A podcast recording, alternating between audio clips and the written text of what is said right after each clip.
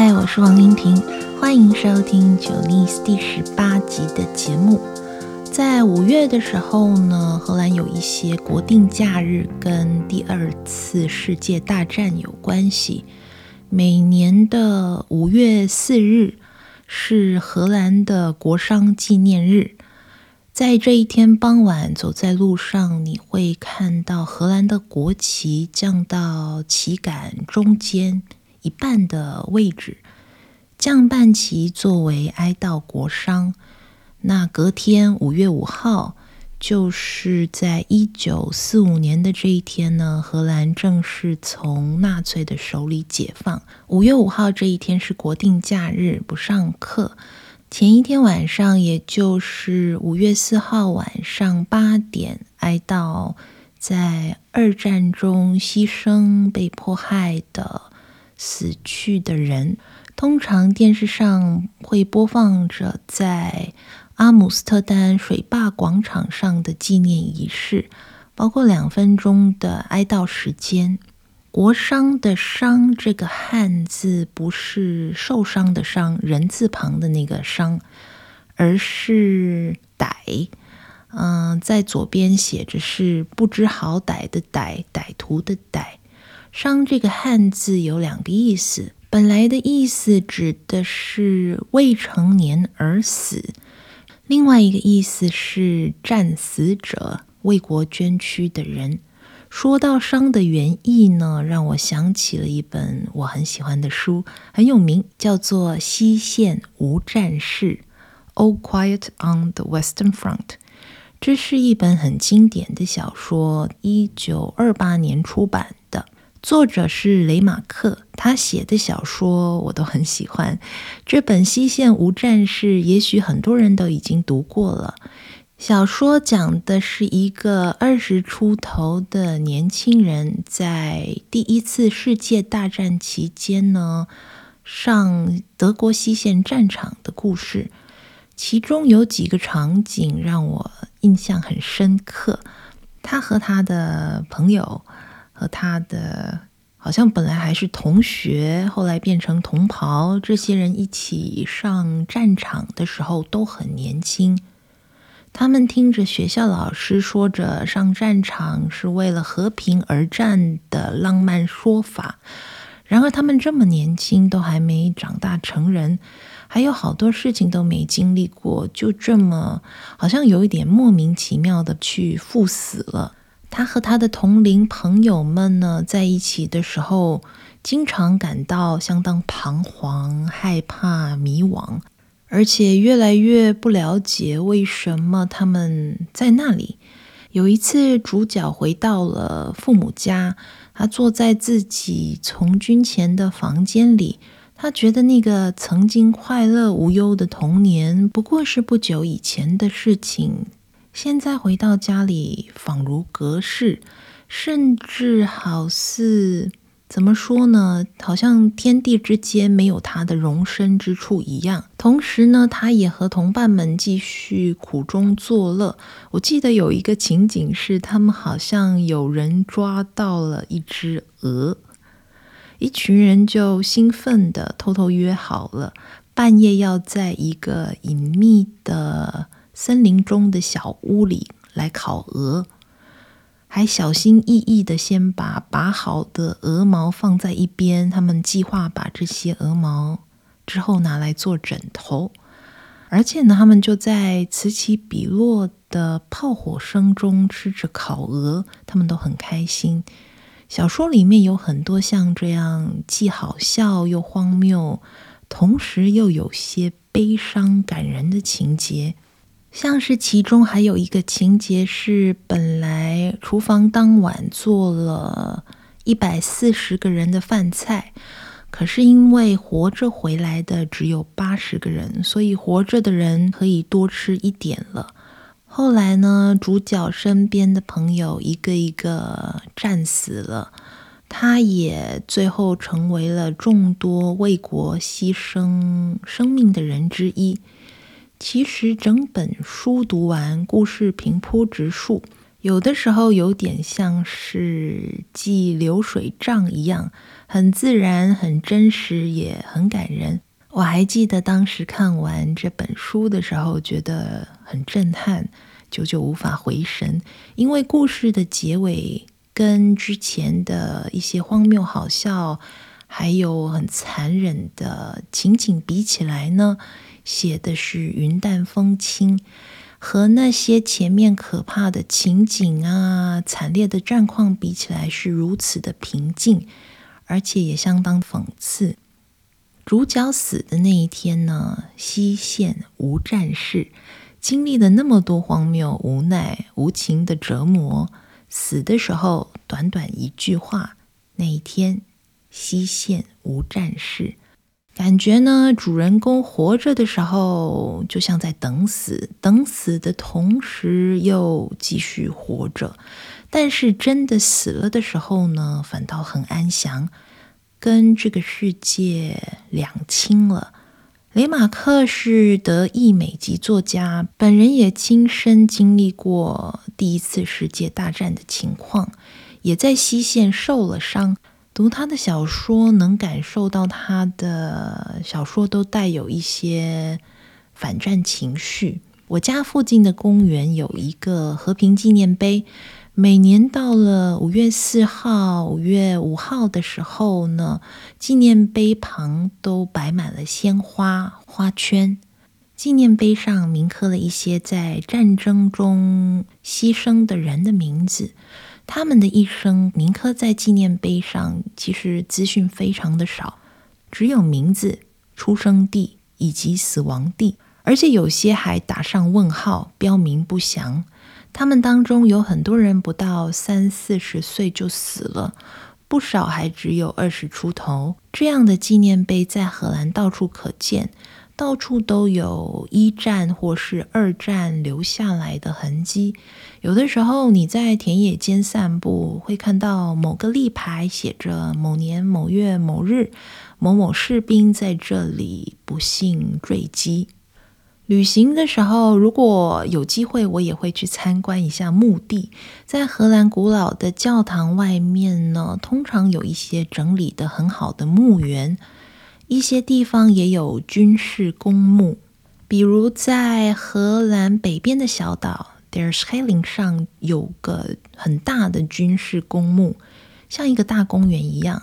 在那个墓地里呢，也有一两百年前船难失事的船长和船员的墓碑，有的没有名字，还有很多客死他乡的军人墓碑。我记得以前读过一个这样的介绍，好像是战争纪念博物馆里面看到的。因为不少在战争中战亡的军人，他们来自于大西洋的另一边。来自美国和加拿大的居多，有的照顾管理墓碑的荷兰人，他们认领了墓碑，并且想办法联络这些军人生前在美国或加拿大的家人，通过通信的方式知道了一些死去的军人的生平，而且呢，远在大西洋另一头的家属知道他们的下落以后。很感动，这些墓碑管理员在重要的日子里会帮忙扫墓，在墓前摆上鲜花。当然，死去的人是看不到的。这么做呢，能给活着的人带来莫大的慰藉。我的一个荷兰同事，他教古代哲学，他说最近跟学生提到鬼月的时候呢。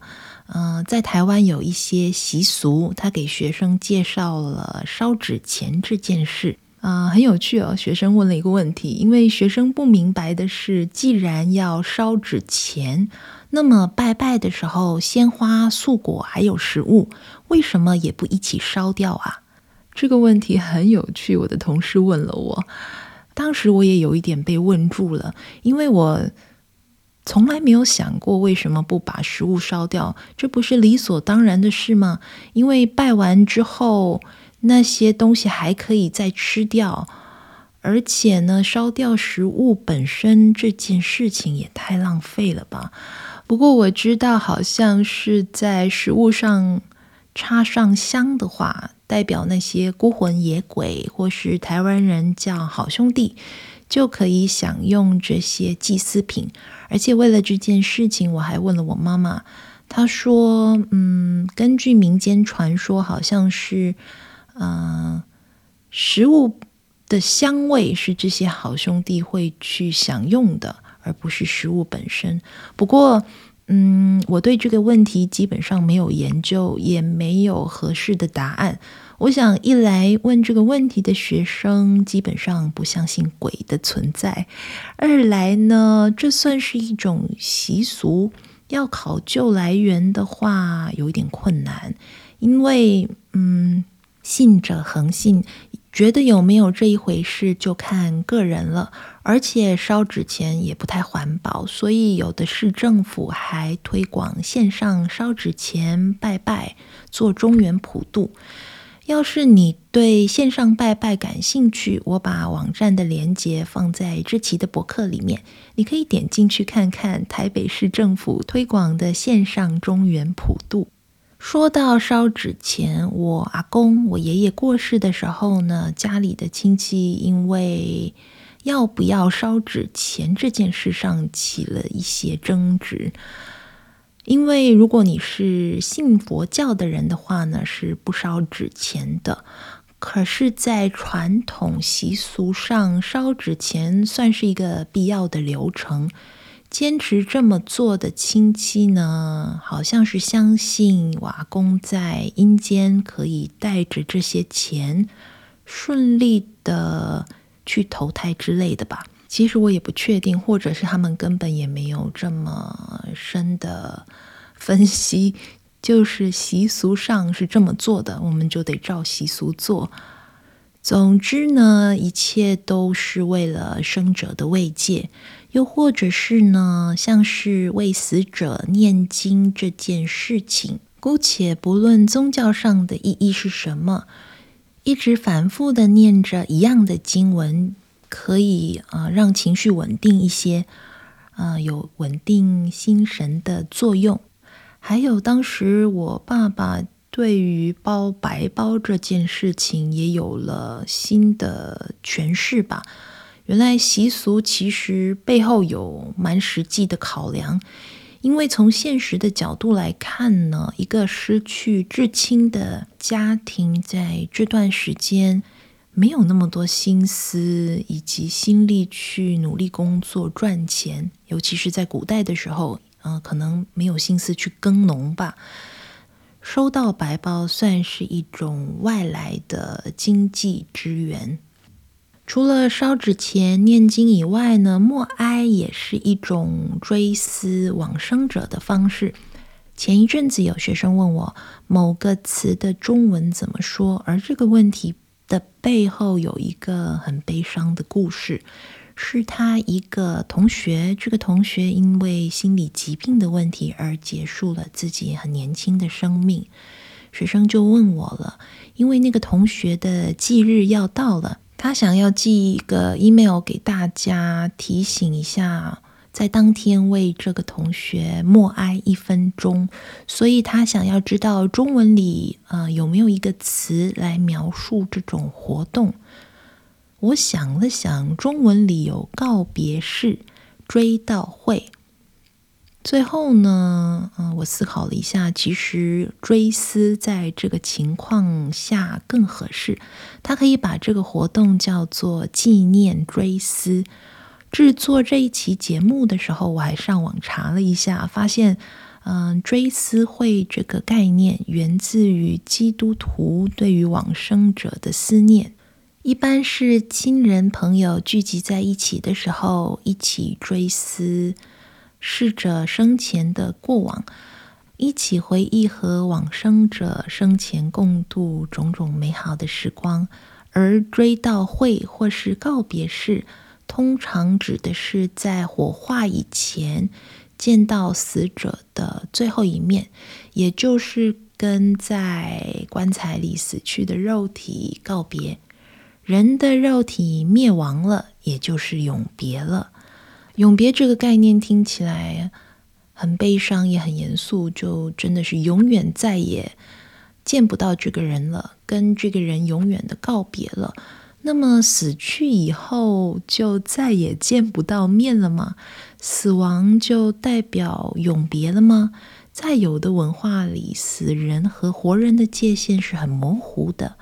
我曾经在《国家地理》杂志里读到一篇很有趣的文章。这篇报道介绍了在印尼的一个叫做苏拉威西省，在这个省的岛上山区上的原生少数民族托拉查人，相信一种当地特殊的泛灵信仰。这是一种万物崇拜、相信万物皆有灵的信仰。在葬礼举行前，往生者的遗体经过福马林的处理过后呢，有点像是木乃伊一样，还在家里放个几天，甚至几个月。在这段期间，他们的家人还每天去看他们。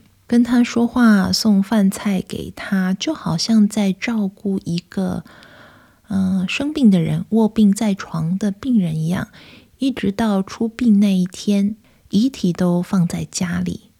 这么做呢，根据那篇报道哈，主要是因为他们很重视葬礼，而办一场隆重体面的葬礼呢，一般人需要时间去筹钱。